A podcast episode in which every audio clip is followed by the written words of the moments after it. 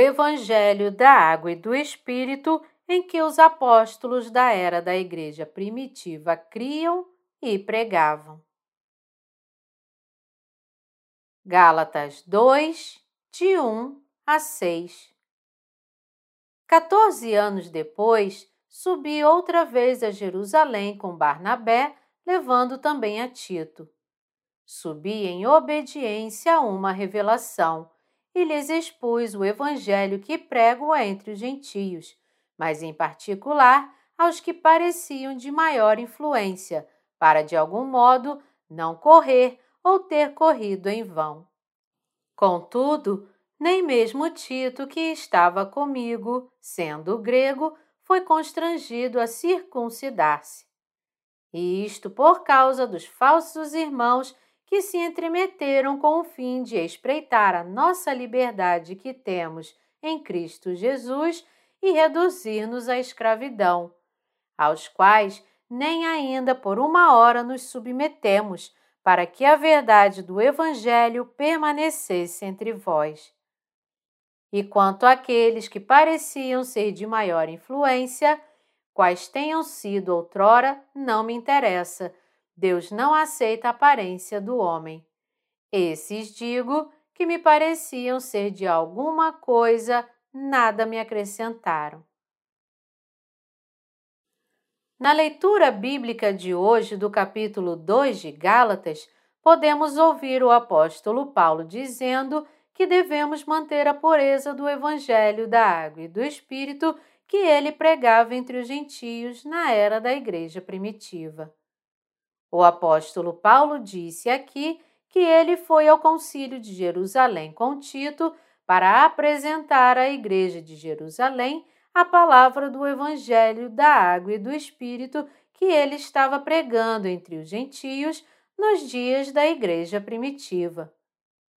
Quando examinamos o pano de fundo dessa reunião, podemos ver que havia dois evangelhos diferentes sendo pregados na época. O evangelho da água e do espírito que o apóstolo Paulo estava pregando aos gentios e outro evangelho pregado aos judeus. Todos os homens judeus eram circuncidados no nascimento. Eles tinham que praticar esse costume judaico da circuncisão e também tinham o dever de aprender e obedecer à lei de Moisés. Enquanto os judeus tinham a lei e o costume da circuncisão passados de seus ancestrais, o evangelho que os gentios precisavam quando crescem em Jesus como seu Salvador era a palavra do evangelho da água e do Espírito que Jesus cumpriu em 1 a 33 depois de Cristo.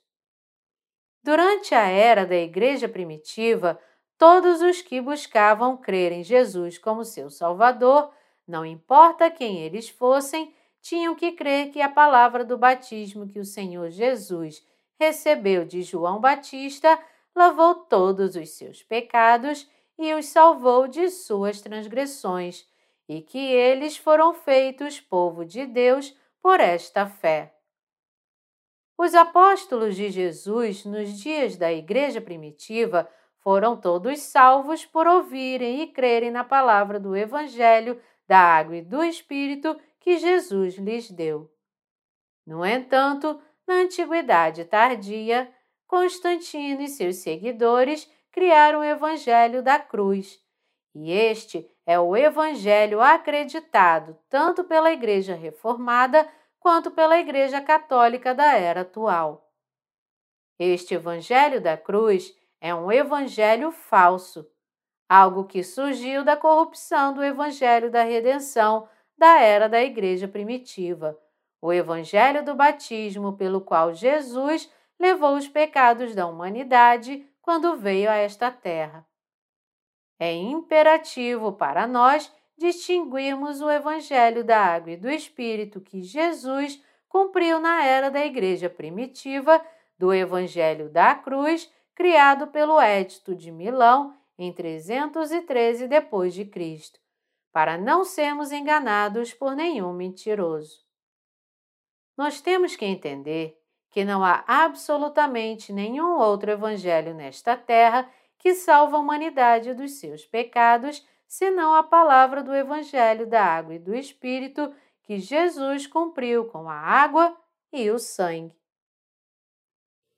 Nos dias da Igreja primitiva, o povo de Israel e os gentios tinham estilos de vida e costumes diferentes, e como resultado, a maneira como eles criam na palavra do Evangelho da Água e do Espírito também era um pouco diferente um do outro. No que diz respeito à pureza do Evangelho, foram os gentios e não o povo de Israel que creram na palavra do Evangelho da Água e do Espírito com mais fervor. No que diz respeito ao Evangelho da Água e do Espírito, no qual os gentios criam para alcançar a salvação, a circuncisão, que os judeus consideravam muito importante, era irrelevante. Tudo que alguém tinha que fazer para ser salvo era apenas crer no Evangelho da Água e do Espírito dado por Jesus. Como os gentios da era da Igreja primitiva foram salvos de seus pecados, crendo de todo o coração na palavra do Evangelho da Água e do Espírito, cumprida por Jesus, não era tão importante para eles guardar a lei de Deus. Eles já alcançaram a salvação de todos os seus pecados, colocando a fé de seus corações na palavra do Evangelho da Água e do Espírito que Jesus Cristo cumpriu. Portanto, eles não tinham interesse em tentar guardar a lei de Deus, nem se sentiam obrigados a serem circuncidados.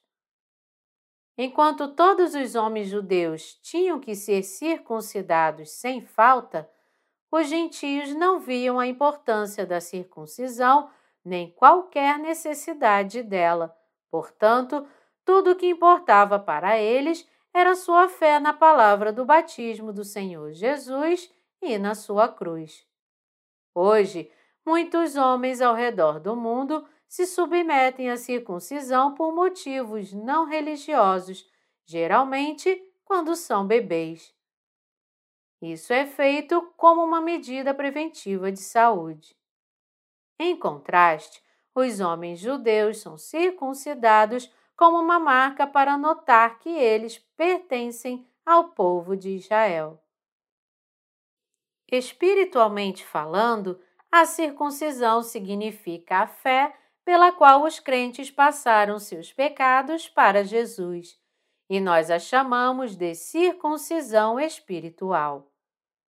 Quem quiser ser liberto de seus pecados deve receber a remissão de pecados no coração, crendo na obra justa de salvação que Jesus, o Salvador da humanidade, cumpriu ao ser batizado por João Batista e assim levar os pecados do mundo.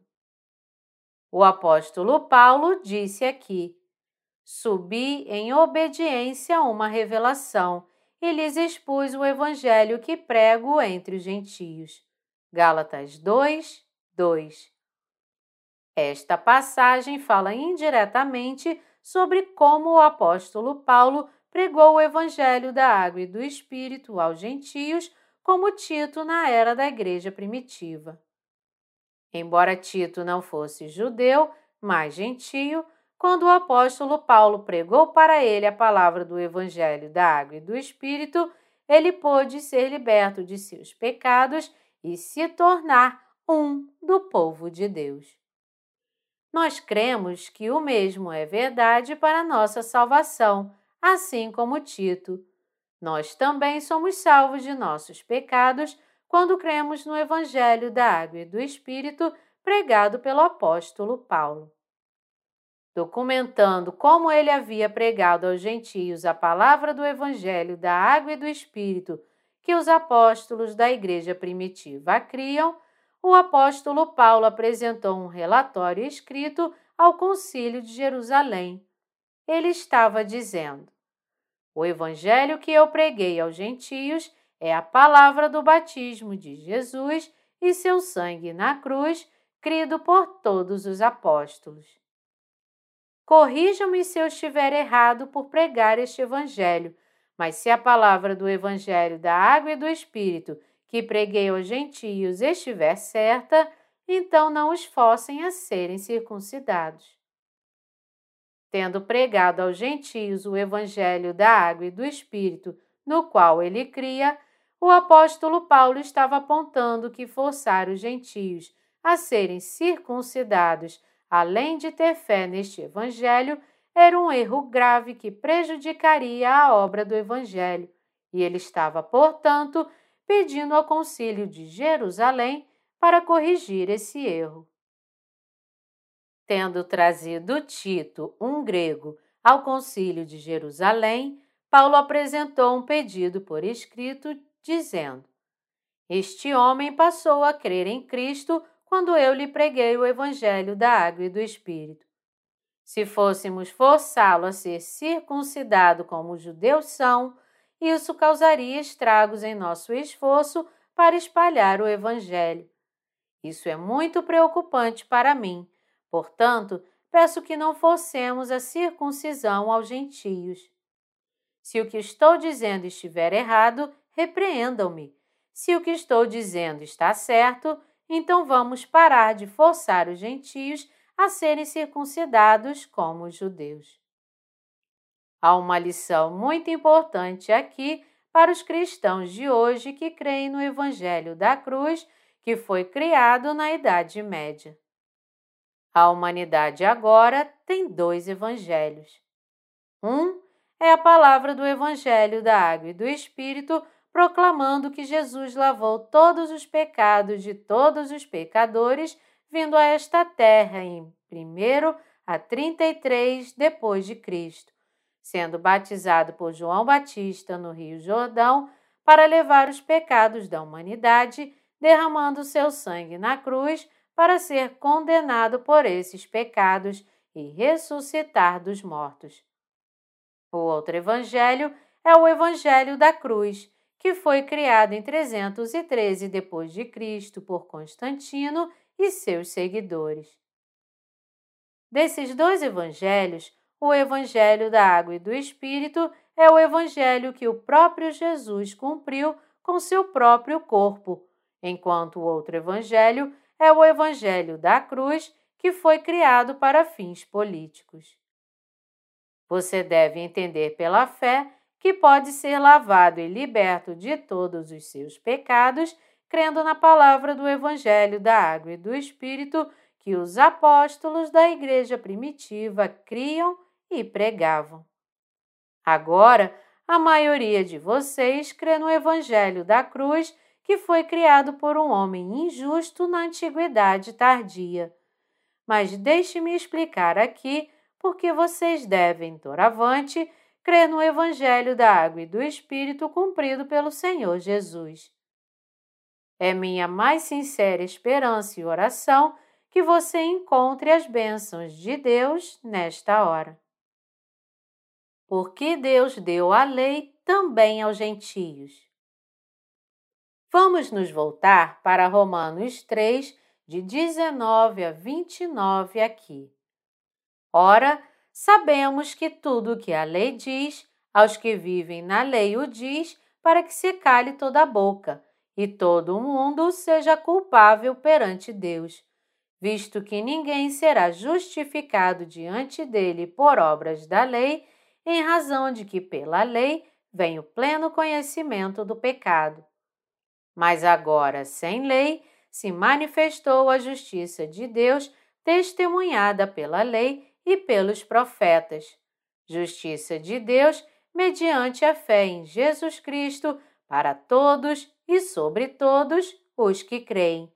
Porque não há distinção, pois todos pecaram e carecem da glória de Deus, sendo justificados gratuitamente por sua graça, mediante a redenção que há em Cristo Jesus, a quem Deus propôs no seu sangue como propiciação mediante a fé para manifestar a sua justiça, por ter Deus, na sua tolerância, deixado impunes os pecados anteriormente cometidos, tendo em vista a manifestação da sua justiça no tempo presente, para ele mesmo ser justo e o justificador daquele que tem fé em Jesus.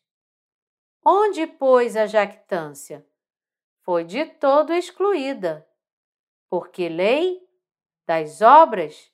Não, pelo contrário, pela lei da fé. Concluímos, pois, que o homem é justificado pela fé, independentemente das obras da lei. É porventura Deus somente dos judeus? Não o é também dos gentios? Sim, também dos gentios. Antes de aprender sobre a fé dos apóstolos da Igreja primitiva, precisamos primeiro saber a razão pela qual Deus deu a lei à humanidade. Como você e eu somos gentios, é muito importante que saibamos esse motivo. Vamos primeiro descobrir a função da lei em Romanos 3,19, onde está escrito: Ora, sabemos que tudo o que a lei diz, aos que vivem na lei o diz, para que se cale toda a boca e todo o mundo seja culpável perante Deus. O que podemos ver aqui é que aos que vivem na lei se refere a ninguém menos que nós. Qual é a função da lei? É revelar nossos pecados, pois a primeira coisa que devemos fazer para crer em Jesus como nosso Salvador é reconhecer nossos pecados. Isso porque, a menos que estejamos sofrendo devido a nossos pecados, não procuraríamos por Jesus. Independentemente de querer ou não, todos têm um padrão no coração conhecido como consciência. E quando as pessoas fazem algo errado e quebram esse padrão, sua consciência fica perturbada, levando-os a tentar corrigir seus erros. Porque nossos corações humanos são a imagem de Deus, assim como Deus é justo, nossos corações anseiam por justiça. Por outro lado, porém, também está em nosso instinto buscar o pecado, portanto, também cobiçamos as iniquidades. Como resultado, uma batalha contínua em nossos corações, e quando nossa consciência fica muito embotada e fraca, precisamos da lei de Deus que é mais forte que nossa consciência. É quando refletimos sobre a lei de Deus que chegamos a ver nosso verdadeiro eu. Quando olhamos para nós mesmos com base no padrão da justa lei de Deus, somos capazes de perceber nossa pecaminosidade e, consequentemente, reconhecemos que precisamos de Jesus, o Salvador da humanidade, para purificar nossos pecados. Isso porque Jesus Cristo é nosso Salvador, que não apenas levou os pecados dos pecadores através do seu batismo, mas também levou a condenação dos nossos pecados em nosso lugar. Portanto, para reconhecermos e crermos em Jesus como nosso Salvador, devemos primeiro nos colocar diante da lei de Deus e reconhecer nosso verdadeiro eu. Porque Deus deu a toda a humanidade a palavra da lei que é composta de suas regras.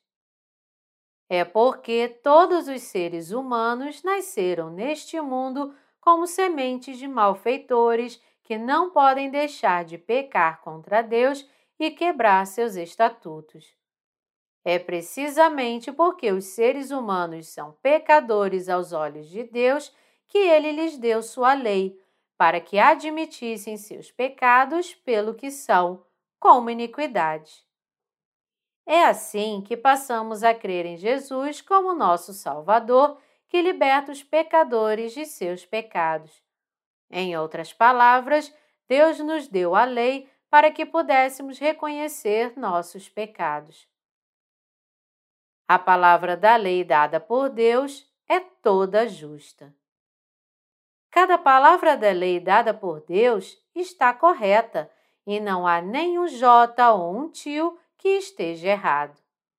Em contraste, todos os seres humanos são pecadores, pois todos nasceram em estado pecaminoso do ventre de suas mães.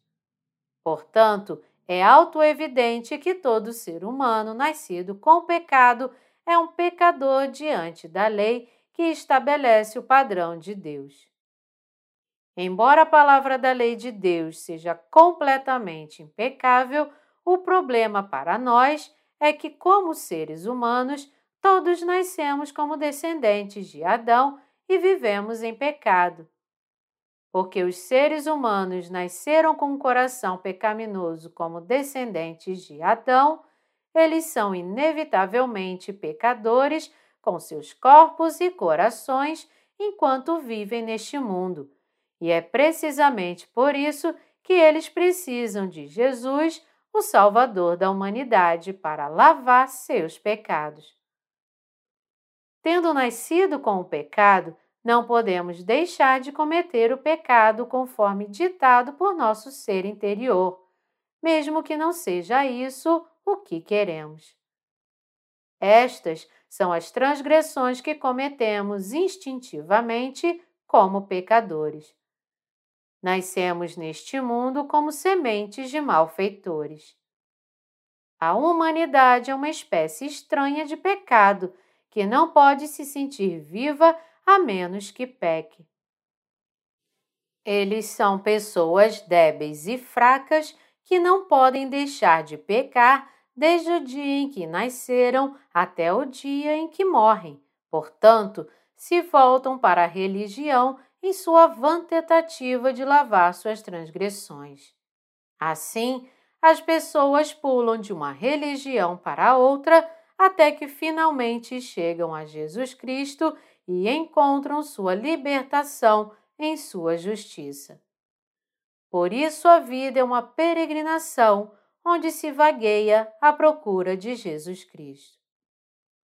Mesmo que as pessoas mudem de uma religião para outra, tentando encontrar a resposta, o único que pode abordar e resolver o problema de seus pecados é Jesus Cristo, e sua peregrinação não termina até que percebam e creiam que somente Jesus Cristo é o Salvador que pode resolver todos os seus problemas.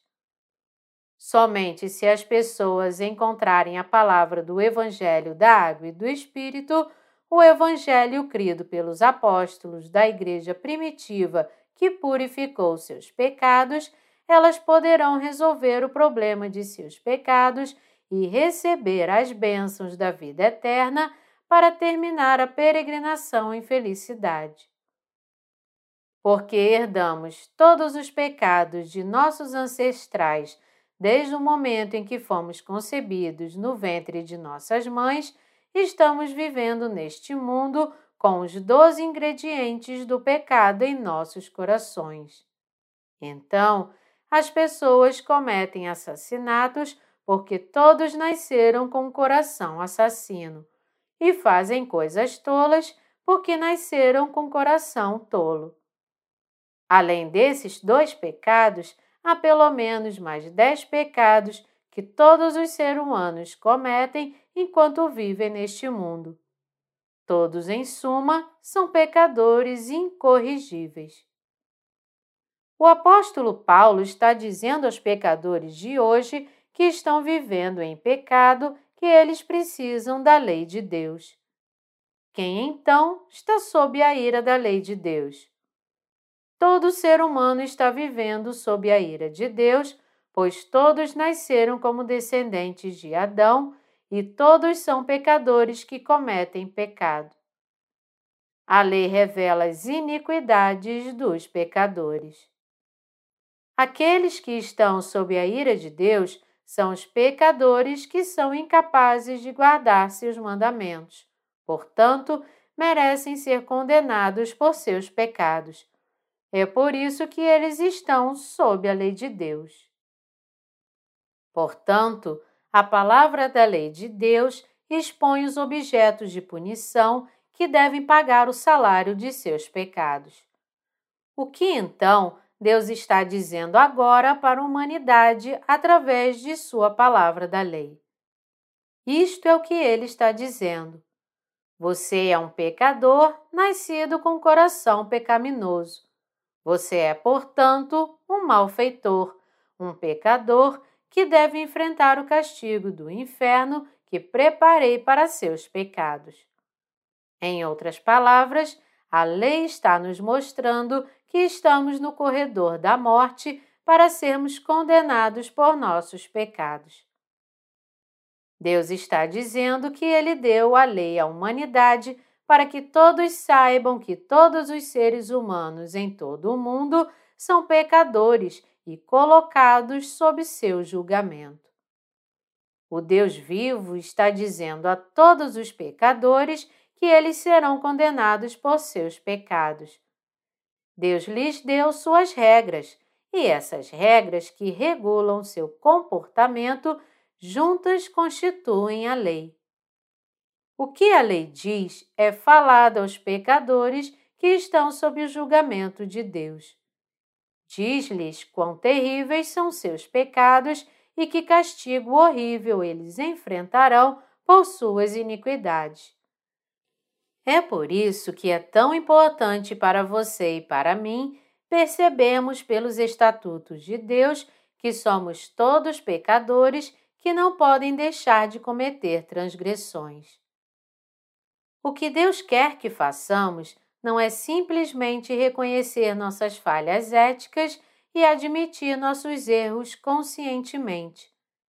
Embora tais falhas também sejam transgressões, Deus quer que vamos, além disso, para reconhecer nossa natureza pecaminosa fundamental, que todos nascemos com pecado e nossos corações estão cheios de iniquidade. Deus quer que recebamos a remissão de todos os nossos pecados, crendo na palavra do Evangelho da Água e do Espírito que a Igreja primitiva creu e nos transmitiu. Para fazer isso, devemos primeiro reconhecer nossos pecados pelo que eles são diante de Deus. Para admitirmos nossos pecados diante de Deus, devemos ter seu padrão, examinar nossos corações e atos com base nesse padrão de Deus e perceber que eles estão longe de alcançá-lo. É então que somos capazes de nos reconhecer verdadeiramente como pecadores aos olhos de Deus. Tendo criado os céus e a terra, Deus reina sobre este mundo e o reino dos céus igualmente. E é Deus quem estabelece o padrão para tudo. O Deus triuno é nosso padrão e nosso governante absoluto. Aquele que estabelece o padrão para tudo deu seus estatutos à humanidade. Esses estatutos não foram dados apenas aos judeus, mas a toda a humanidade. Portanto, é uma obrigação para você e para mim também aplicarmos as regras que compõem o padrão de Deus aos nossos corações e atos. Quando aplicamos as regras do padrão estabelecido por Deus em nossas vidas e corações para examinar como temos conduzido nossas vidas e em que condições nossos corações estão, todos podemos perceber que somos de fato pecadores horríveis. Existem 613 estatutos e mandamentos da lei dada por Deus, se formos contar todos eles. Ao resumir a palavra da lei de Deus, podemos pensar em dez regras. Estes são os dez mandamentos, tais como: Não terás outros deuses diante de mim. Não farás para ti imagens esculpidas, nem as adorarás, nem te curvarás a elas. Essas regras são os estatutos do padrão de Deus que se aplicam não apenas ao povo de Israel, mas também aos gentios. Quando os estatutos de Deus estabelecendo seu padrão são aplicados a nós, seres humanos, cada um de nós é considerado pecador, sem exceção. Se amássemos outra pessoa, que é uma mera criatura, mais do que amamos a Deus, nosso Criador e Mestre, então estaríamos pecando contra Deus. E se fôssemos fazer uma imagem esculpida para se curvar a ela e adorá-la, estaríamos cometendo o pecado da idolatria aos olhos de Deus. Visto que Deus nos disse: Não terás outros deuses diante de mim, quando aplicamos este mandamento a nós mesmos agora, todos nós somos condenados como pecadores diante de Deus e devemos ser condenados de acordo. É precisamente por isso que todos os seres humanos estão sob o julgamento de Deus. Quando aplicamos a palavra da lei dada por Deus à sua vida e à minha, não temos escolha a não ser perceber e admitir que estamos sob o julgamento de Deus. Somente aqueles que reconhecem nosso Deus e o padrão estabelecido pela Sua palavra da lei podemos crer na palavra do Evangelho da Água e do Espírito, a salvação que purifica os pecados e, por esta fé, receber a remissão de pecados que Jesus Cristo trouxe para a humanidade na era da Igreja primitiva. Graças à palavra da lei dada por Deus, todos nós podemos saber, estamos sob o julgamento de Deus quando enfrentarmos a condenação por quebrar a lei de Deus e pecar, seremos enviados para o inferno como nosso castigo. A palavra do Evangelho da Água e do Espírito que o apóstolo Paulo pregou a toda a humanidade na era da Igreja primitiva. Durante a era da Igreja primitiva, o apóstolo Paulo pregou a palavra do Evangelho da Água e do Espírito não apenas para os judeus, mas também para os gentios, e Tito foi um dos gentios que creram nesse Evangelho. Entre as lições que o apóstolo Paulo ensinou a Tito e a todos os gentios nos dias da igreja primitiva estavam as seguintes: primeiro, quem é o Deus que criou os céus e a terra? Segundo, Deus deu a lei à humanidade, mas a quem esta lei se aplica? E terceiro, quando e para quem a lei entra em vigor? O padrão que Deus estabeleceu com Sua palavra da lei nos capacita a reconhecer nossos pecados. A lei é eficaz em condenar a todos como pecadores. Em outras palavras, é através da lei que Deus revela a nós, pecadores, que estamos sob seu julgamento. Ao mesmo tempo, porém, Paulo diz que esta é a extensão da função e eficácia da lei. Tito, da era da igreja primitiva, não era um judeu, mas um gentio. Visto que ele era um gentio, ele não era bem versado na lei de Deus. Mesmo assim, porque ele nasceu neste mundo com os pecados de seus pais, herdados desde o dia em que foi concebido no ventre de sua mãe, ele ainda era um pecador. No entanto, Tito foi capaz de alcançar a salvação pela fé, pois o apóstolo Paulo havia pregado para ele a palavra do Evangelho da Água e do Espírito, crido pelos apóstolos da Igreja primitiva. Os gentios tiveram que primeiro conhecer a lei antes que pudessem crer em Jesus Cristo. Portanto, o apóstolo Paulo os ensinou sobre a lei primeiro. Está escrito em Romanos 3, 20. Visto que ninguém será justificado diante dele por obras da lei, em razão de que pela lei vem o pleno conhecimento do pecado. Quem entre nós pode dizer que não temos pecado, quando na verdade cometemos pecado todos os dias? Nossa carne está cheia de desejos pecaminosos. Como essa natureza pecaminosa está sempre latente na humanidade, não podemos deixar de pecar sempre que há uma oportunidade. Os seres humanos são, portanto, pouco mais do que instrumentos do pecado, explorando a natureza pecaminosa de seus corações e carne para cometer transgressões. É por isso que as pessoas pecam contra Deus habitualmente durante toda a sua vida. Cometemos pecado tão rotineira e repetidamente que não passa nem um dia sem pecarmos.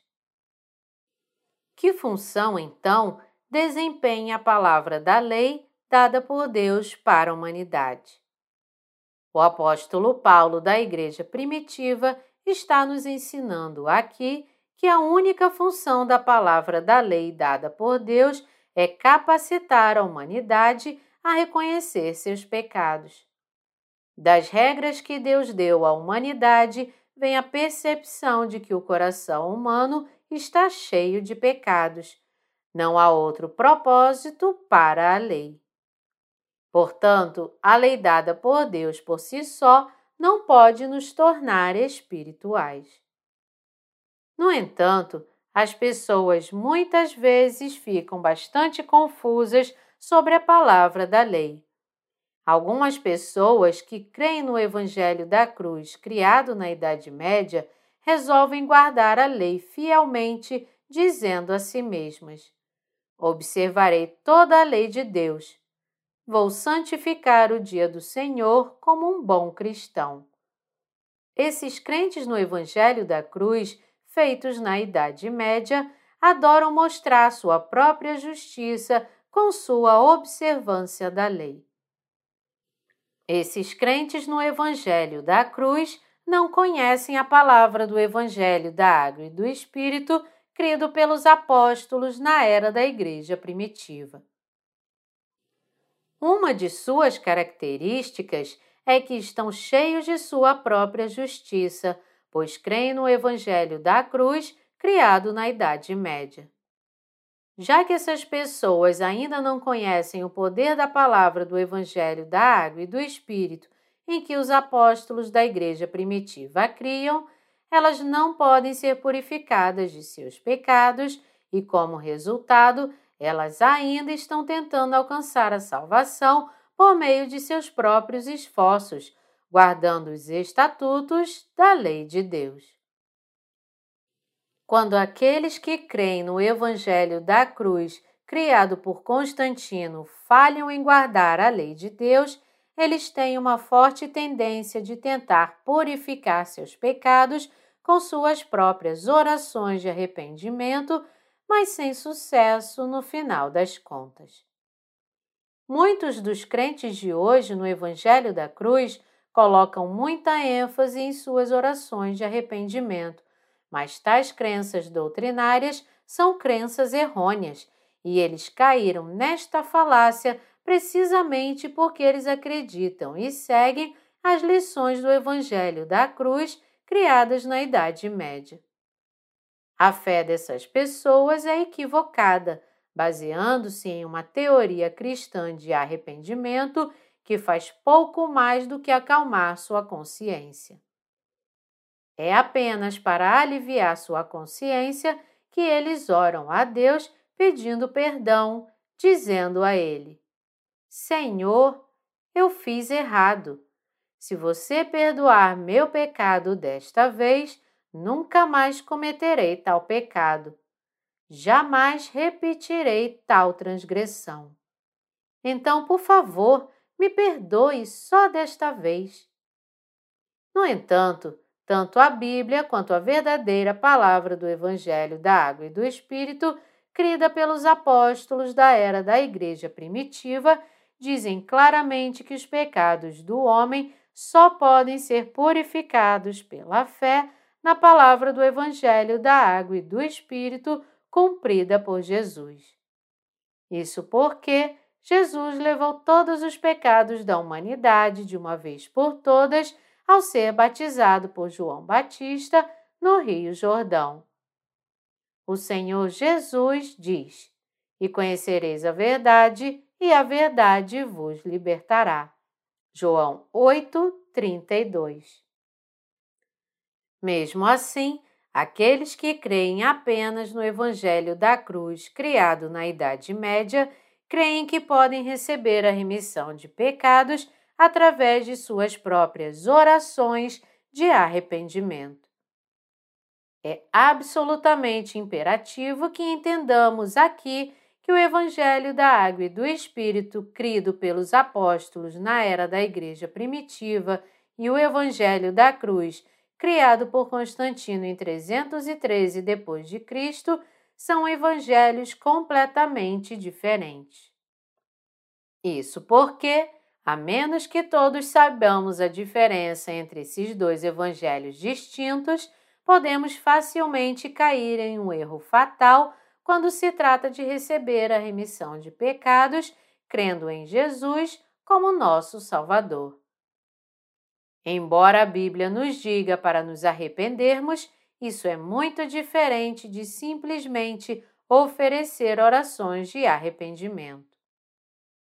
Considerando que arrependimento significa sair do caminho errado e retornar ao caminho certo, Oferecer orações de arrependimento significa literalmente arrepender-se com palavras justas. A palavra do Evangelho da água e do Espírito que Jesus cumpriu e deu aos apóstolos e santos na era da Igreja primitiva é o Evangelho que o próprio Jesus cumpriu nesta terra, enquanto o Evangelho da cruz, criado no primeiro concílio de Nicéia, é um evangelho que foi feito com os próprios pensamentos da humanidade, resultantes de uma reunião de homens e seus próprios interesses. O evangelho da cruz, feito dos próprios pensamentos do homem, ensina a seus seguidores que eles podem purificar seus pecados fazendo orações de arrependimento, que leva muito tempo para eles serem completamente santificados após crerem no Evangelho da cruz e que eles acabarão por receber o Espírito Santo se orarem a Deus por muito tempo e com força suficiente. Precisamos perceber aqui que é através daqueles cujos corações permanecem pecaminosos que tais doutrinas ridículas se espalharam tão amplamente por todo o mundo. Das coisas que precisamos saber, vamos agora examinar mais de perto o que a Bíblia realmente diz sobre confissão. A Bíblia nos diz que quando os nascidos de novo cometem pecado, eles devem confessar. Qual é então o significado bíblico de confissão? Confissão significa admitir a Deus tudo sobre nós exatamente como é. Para ilustrar isso com um exemplo, um espião se entregando é o que a Bíblia quer dizer com confissão. Quando confessamos a Deus, somos como um espião se entregando e admitindo: sou um espião nascido em tal país e treinado como infiltrado em tal base militar Vim a este país para reunir informações secretas. Mas estou me entregando agora. Peço clemência e solicito ser aceito como cidadão desta nação. Peço seu apoio financeiro também para que eu possa me estabelecer neste país. Serei um cidadão bom e cumpridor da lei a partir de agora. É assim que o espião se entrega. Da mesma forma, nós também devemos nos confessar a Deus, dizendo: Deus, agora que reconheço meus pecados graças à tua lei, eu te confesso que sou um pecador. Mesmo que eu tentasse guardar teus estatutos, eu estaria apenas sendo arrogante, agora que conheço minhas próprias fraquezas. Senhor, confesso que não posso deixar de pecar pois nasci com iniquidades por natureza e simplesmente não posso observar os teus estatutos. Eu sou uma semente de malfeitores que é fundamentalmente incapaz de guardar os teus estatutos. Eu nasci neste mundo como um pecador por natureza, tendo herdado todos os pecados de meus ancestrais, e daquele dia em diante não passei de um monte de pecados. Então, eu admito que sou um pecador que está constantemente quebrando tua lei na vida cotidiana. Senhor, por favor, tenha misericórdia de um ser tão miserável e me salve de todos os meus pecados. Deus concede sua graça de salvação àqueles que buscam sua misericórdia assim. Agora então, aqueles que confessaram seus pecados assim devem alcançar a salvação crendo no Evangelho da Água e do Espírito que Jesus Cristo, o Filho de Deus, nosso Pai, levou todos os nossos pecados de uma vez por todas e os lavou com a palavra do seu batismo.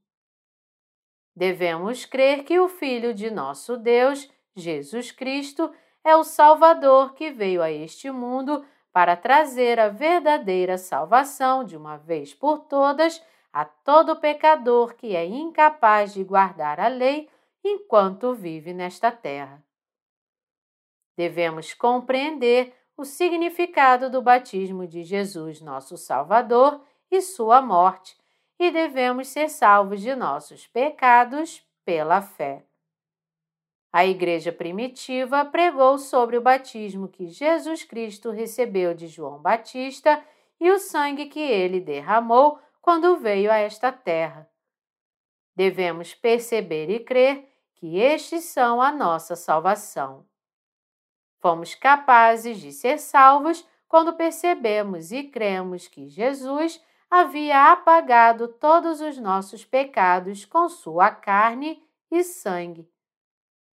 Quando cremos que o Senhor Jesus veio a esta terra para nos dar a verdadeira salvação e que ele realmente trouxe a salvação para nós, levando nossos pecados através de seu batismo e derramando seu sangue, podemos nos tornar filhos de Deus.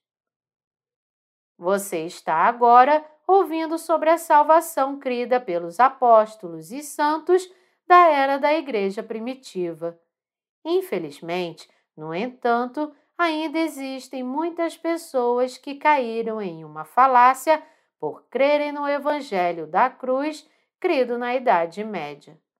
Então, vamos nos certificar de entender corretamente a função da lei que o Senhor Deus deu aos pecadores e vamos nos tornar filhos de Deus, crendo no batismo de Jesus e no seu sangue. Mesmo agora, ainda há pessoas que pensam que podem purificar seus pecados se fizerem orações de arrependimento sempre que deixarem de guardar a lei de Deus. Mas tais pensamentos derivam de nada mais do que lições sedutoras, feitas pelo homem, ensinadas pelo Evangelho da Cruz, crido na Idade Média. Esses pensamentos dogmáticos são pensamentos completamente falaciosos originados do Evangelho da Cruz, criado na Idade Média. Se as próprias orações de arrependimento tivessem o poder de lavar os pecados de alguém, Jesus não precisaria ser batizado por João Batista quando veio a esta terra, nem precisaria ser crucificado para derramar seu sangue até a morte. Então, as pessoas precisam perceber que tentar lavar seus pecados com suas próprias orações de arrependimento é o mesmo que transformar Deus em um mentiroso. Eles devem entender que isso nada mais é do que uma doutrina cristã falaciosa de seu próprio pensamento e criação. Tudo que suas orações de arrependimento representam é uma performance religiosa. Fundamentalmente, nenhuma oração de arrependimento pode apagar os pecados de alguém. Os cristãos de hoje que creem no Evangelho da Cruz criado na Idade Média devem evitar os pecados que cometem por sua ignorância da palavra do Evangelho da Água e do Espírito, com a qual o Senhor Jesus purificou todos os pecados da humanidade. Eles devem compreender que esforçar-se para observar a lei de Deus, fazer orações de arrependimento e servir a Deus com zelo não é o que a verdadeira fé significa. Hoje em dia, quando os cristãos fazem orações de arrependimento, eles pensam consigo mesmos.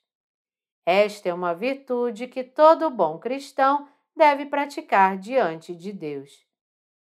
Esses cristãos devem perceber, no entanto, que eles estão realmente desafiando a justiça de Deus aos seus olhos. Pode-se dizer que eles estão de fato fazendo o seu melhor para provocar a ira de Deus. Aqueles que agora creem no Evangelho da Cruz criado na Idade Média estão avançando cegamente, mesmo quando perderam a direção de sua fé. A orientação da fé deles está em uma direção completamente diferente do que o Senhor Jesus quer, que é crer no Evangelho da água e do Espírito. Ao dar sua lei à humanidade, Deus tornou conhecido que todos são pecadores que quebram suas regras. Então, se você ainda tem algum pecado aos olhos de Deus, eu o exorto a entender e crer que Deus o libertou do seu julgamento, colocando sua fé na palavra do Evangelho da Água e do Espírito, crida pela Igreja primitiva. Dado que todos os seres humanos são pecadores aos olhos de Deus, eles devem pedir a Ele por salvação e crer na verdadeira palavra de salvação, dizendo a Ele: Deus, estou condenado ao inferno.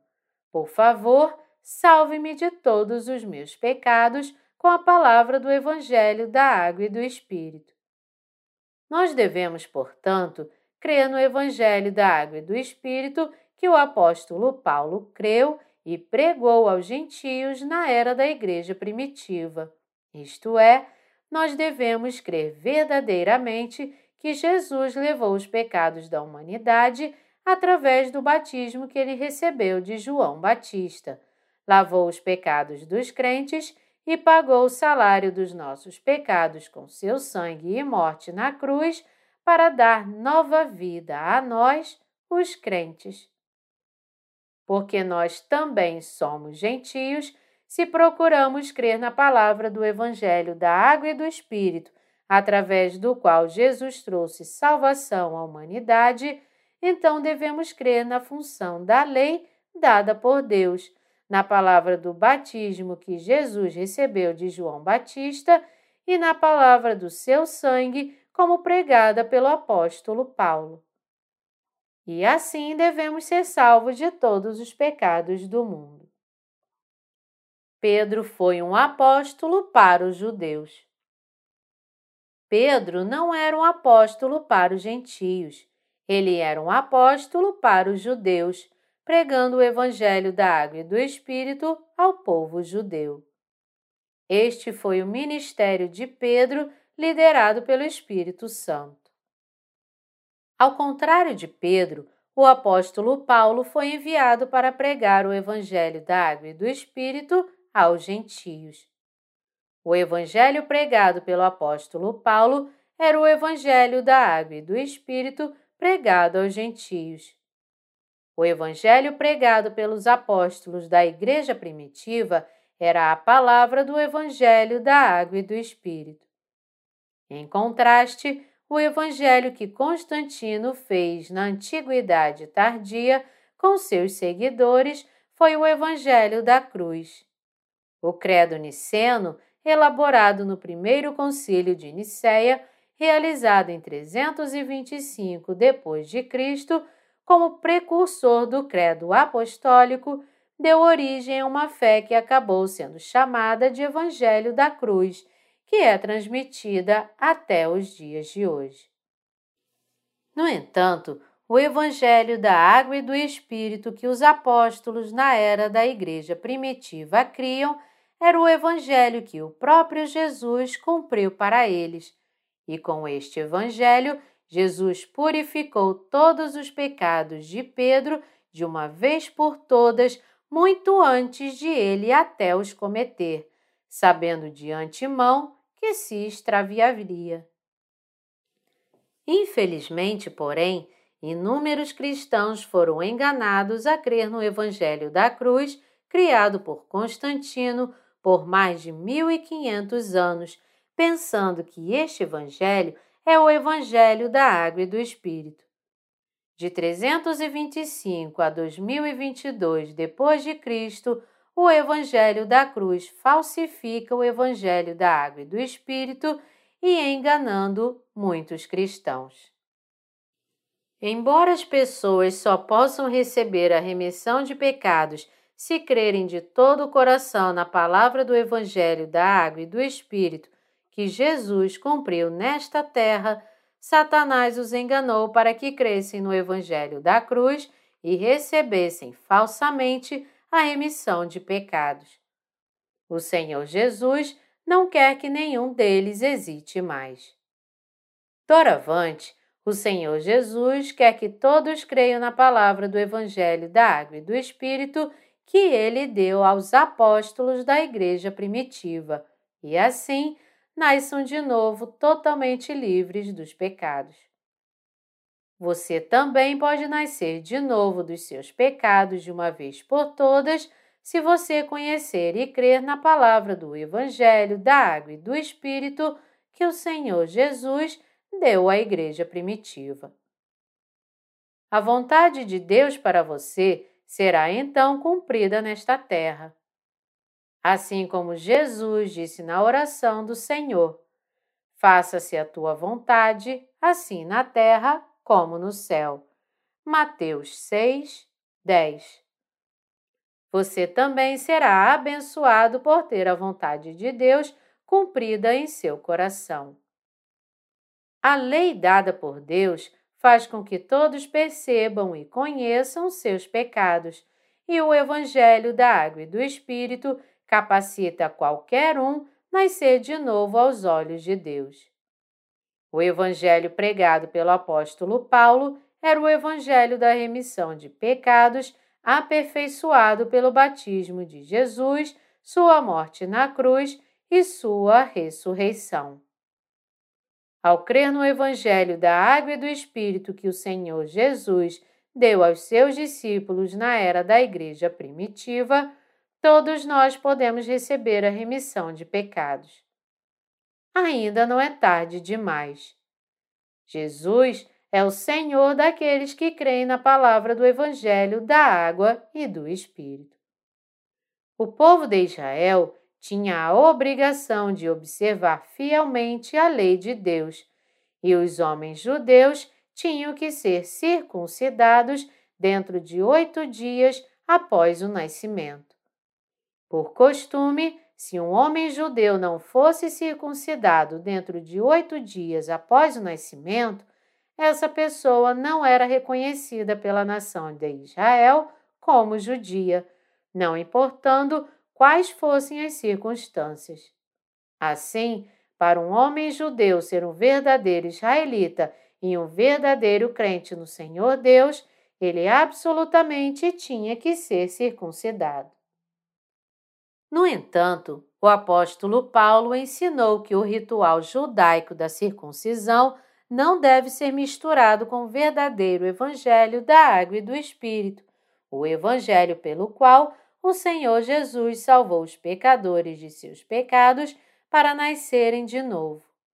Então, eu aconselho você a entender que a palavra do evangelho da água e do Espírito, crida pela igreja primitiva e transmitida desde seus dias até o presente, é a palavra que te capacita a nascer de novo, crer nesta palavra e assim ser nascido de novo para se tornar um do povo de Deus.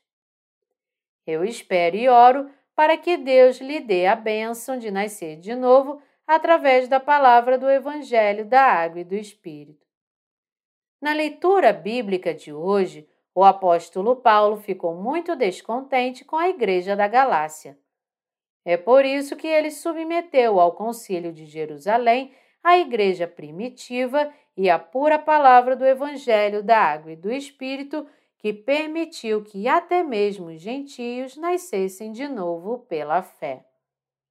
O apóstolo Paulo advertiu que exigir que os gentios fossem circuncidados, além de crer em Jesus, era um ato de obstrução que os impediria de nascer de novo crendo na palavra do Evangelho da água e do Espírito. Embora não houvesse nada de incomum para os judeus guardarem a palavra da lei e serem circuncidados de acordo com seus costumes, mesmo após crerem em Jesus, para os gentios a prática judaica da circuncisão e a observância da lei eram obstáculos que dificultavam para eles nascer de novo, crendo inteiramente na palavra do Evangelho da Água e do Espírito que Jesus cumpriu. Porque os gentios não têm o conhecimento da lei de Deus, sua compreensão da lei que Deus deu à humanidade é extremamente limitada. Eles mal sabem que a lei é o que os capacita a conhecer seus pecados. Após essa compreensão ser alcançada, porém, eles podem receber a remissão de pecados e o dom do Espírito de Deus, vindo a Jesus Cristo e crendo em seu batismo e sangue. Uma vez que os gentios recebam a remissão de pecados assim, crendo no Evangelho da Água e do Espírito que Jesus deu à igreja primitiva, eles devem viver como obreiros, pregando por todo o mundo a palavra da salvação que capacita a todos a serem renascidos. Se os gentios, tendo assim sido salvos crendo em Jesus, ainda tivessem que ser circuncidados e observar a lei em suas vidas, seria muito pesado para eles cumprirem esse dever. O Senhor Jesus não ficaria satisfeito se tivéssemos que realizar os rituais de sacrifício da lei ou circuncisão, mesmo após nascermos de novo, crendo na palavra do Evangelho da Água e do Espírito que ele deu à igreja primitiva. Deve-se concordar aqui que insistir nos rituais da lei e da circuncisão coloca um fardo muito pesado para aqueles que foram salvos pela fé. Sobrecarregá-los com tais atos tornará impossível para eles realizarem a obra de Deus de pregar o Evangelho. Você entende agora o que o apóstolo Paulo está nos ensinando aqui? Para os gentios de todo o mundo, a palavra da lei de Deus é eficaz na medida em que funciona como um dispositivo para fazê-los reconhecer seus pecados. Uma vez que essa compreensão seja alcançada, eles podem receber a remissão de pecados em seus corações, crendo no batismo da purificação de pecados que Jesus recebeu e no sangue que ele derramou na cruz. Este é o propósito para o qual Deus o Pai estabeleceu a lei. Só então os gentios podem crer no Evangelho da Água e do Espírito que Jesus Cristo deu à Igreja primitiva, nascer de novo pela fé da salvação, louvar a Deus, viver para a proclamação do Evangelho e ir para o céu. Não é este o caso? Esta é a essência da submissão do apóstolo Paulo ao Concílio de Jerusalém. Como sabemos claramente, não somos israelitas, mas gentios. Isso significa que devemos receber a remissão de pecados, compreendendo e crendo na verdade da salvação com nossos corações, em como Jesus Cristo carregou nossos pecados e removeu nossa condenação com a palavra do seu batismo e sangue que ele deu à igreja primitiva. Se nós já fomos salvos de nossos pecados de uma vez por todas, crendo no Evangelho da Água e do Espírito dado pelo Senhor Jesus, então de agora em diante, tudo o que nos resta é pregar o Evangelho dado ao povo da igreja primitiva enquanto vivemos nesta terra e irmos para o céu quando o Senhor Jesus nos chamar. Agora, não há razão para sermos circuncidados fisicamente, como foi com o povo de Israel. Pelo contrário, tudo o que precisamos é a circuncisão espiritual da fé em nossos corações, mostrando que fomos purificados de nossos pecados e nos tornamos pessoas santas. Não é este o caso? A lei dada por Deus é a palavra que estabelece o padrão pelo qual devemos temê-lo, e é também a palavra que nos ensina que em nossa carne humana somos incapazes de guardá-la perfeitamente.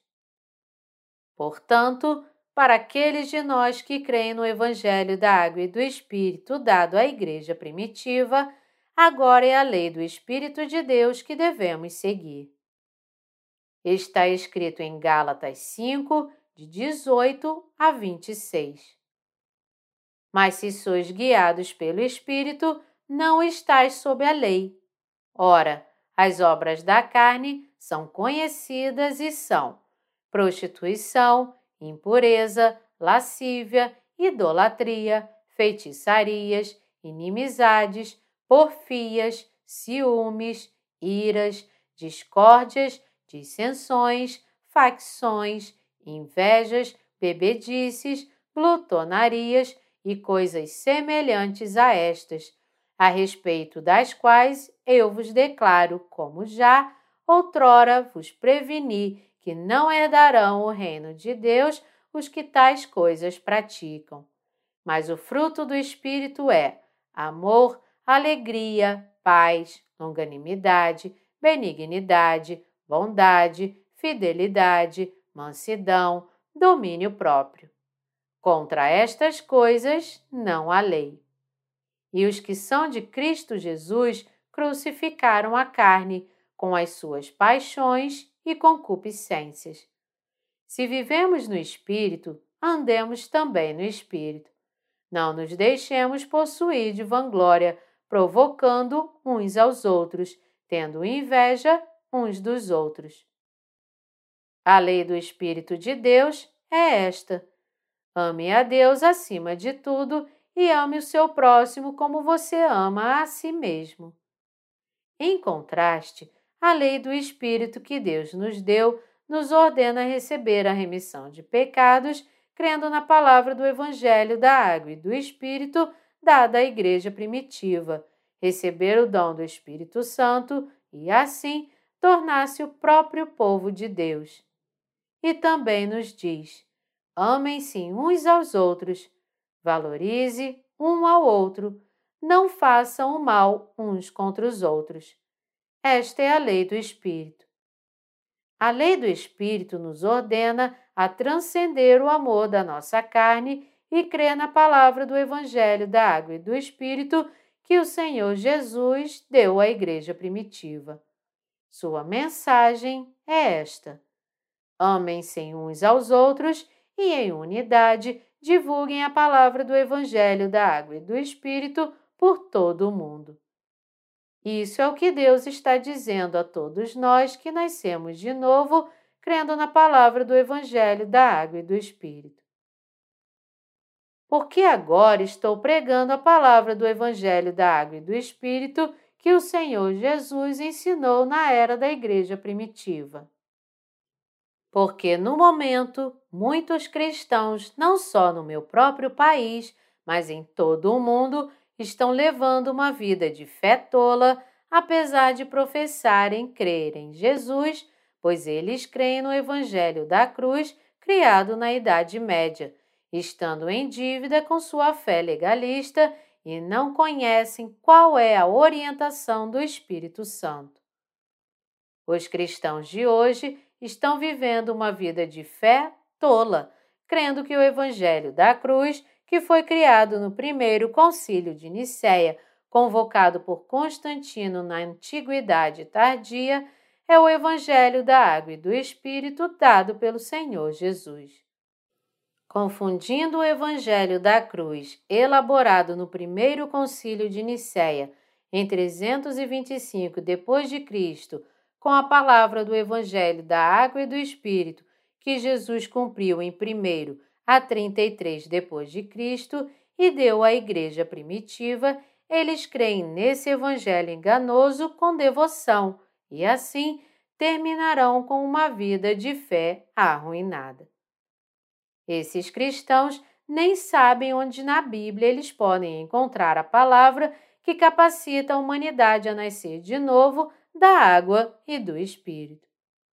Acreditando cegamente no Jesus crucificado, mesmo que não tenham ideia de quando nasceriam de novo, às vezes caem em uma fé legalista, seguem fanaticamente o movimento carismático, sucumbem à teologia moderna de crer em Jesus apenas nominalmente em suas cabeças ou se tornam doutrinários delirantes que não acreditam em nada além de suas próprias doutrinas sectárias. O que precisamos entender agora é o seguinte: se nós conhecermos e cremos na palavra do Evangelho da Água e do Espírito que o Senhor Jesus deu à igreja primitiva, nada nos faltará para nascermos de novo dos nossos pecados e vivermos como povo de Deus. Então, peço a vocês que pensem sobre quando o Senhor Jesus cumpriu e deu a palavra do Evangelho da Água e do Espírito à igreja primitiva, e quando e por que o Evangelho da Cruz surgiu na Idade Média. Eu peço a vocês que se tornem santos nascidos de novo, crendo nesta palavra do Evangelho da Água e do Espírito, que nos prepara a nascer de novo dos nossos pecados e nos tornarmos obreiros de Deus que pregam esta palavra. É minha esperança e oração que você glorifique a Deus com sua fé no Evangelho da água e do Espírito. O Senhor Jesus abençoou você para nascer de novo através da palavra do Evangelho da água e do Espírito. O que precisamos entender aqui é que, embora seja correto vivermos de acordo com cada palavra de Deus, porque nossa carne é fraca, não podemos observar a palavra da lei. Portanto, devemos admitir ao Senhor Jesus que somos incapazes de guardar cada letra de Sua lei. É precisamente porque não somos capazes de guardar os estatutos da lei dada por Deus que estamos sob seu julgamento. E é por isso que devemos ser salvos dos nossos pecados, crendo no Evangelho da Água e do Espírito agora. Doravante, devemos alcançar a salvação, crendo na palavra do batismo e no sangue de Jesus que ele nos deu. É absolutamente indispensável para nós crermos na justiça de Jesus Cristo como o Evangelho da Água e do Espírito e reconhecê-la como tal em nossos corações. Jesus Cristo veio a esta terra para nos salvar de todos os pecados do mundo e de toda a nossa condenação, e ele nos deu a palavra do Evangelho da Água e do Espírito na era da Igreja primitiva, a palavra do batismo da salvação. Ao crer em seu amor e nesta palavra, devemos nos tornar filhos de Deus e louvá-lo. Devemos nos tornar filhos de Deus crendo na palavra do Evangelho da Água e do Espírito que o Senhor Jesus nos deu. De agora em diante, devemos seguir a palavra do Evangelho da Água e do Espírito que constitui a justiça de Deus, amar uns aos outros e pregar este Evangelho ao nosso próximo para trazer alegria a Deus. De agora em diante, devemos deixar de lado a fé legalista que nos compeliu a tentar guardar a palavra da lei ao pé da letra e crer de todo o coração na palavra do Evangelho da Água e do Espírito, o único Evangelho da lavagem de pecados que Jesus Cristo nos deu, e assim alcançar a salvação de todos os nossos pecados. De agora em diante, resumindo, nós temos que receber a remissão de pecados crendo na palavra do Evangelho da Água e do Espírito que Jesus Cristo nos deu e viver de acordo com essa fé como instrumentos de justiça para este mundo.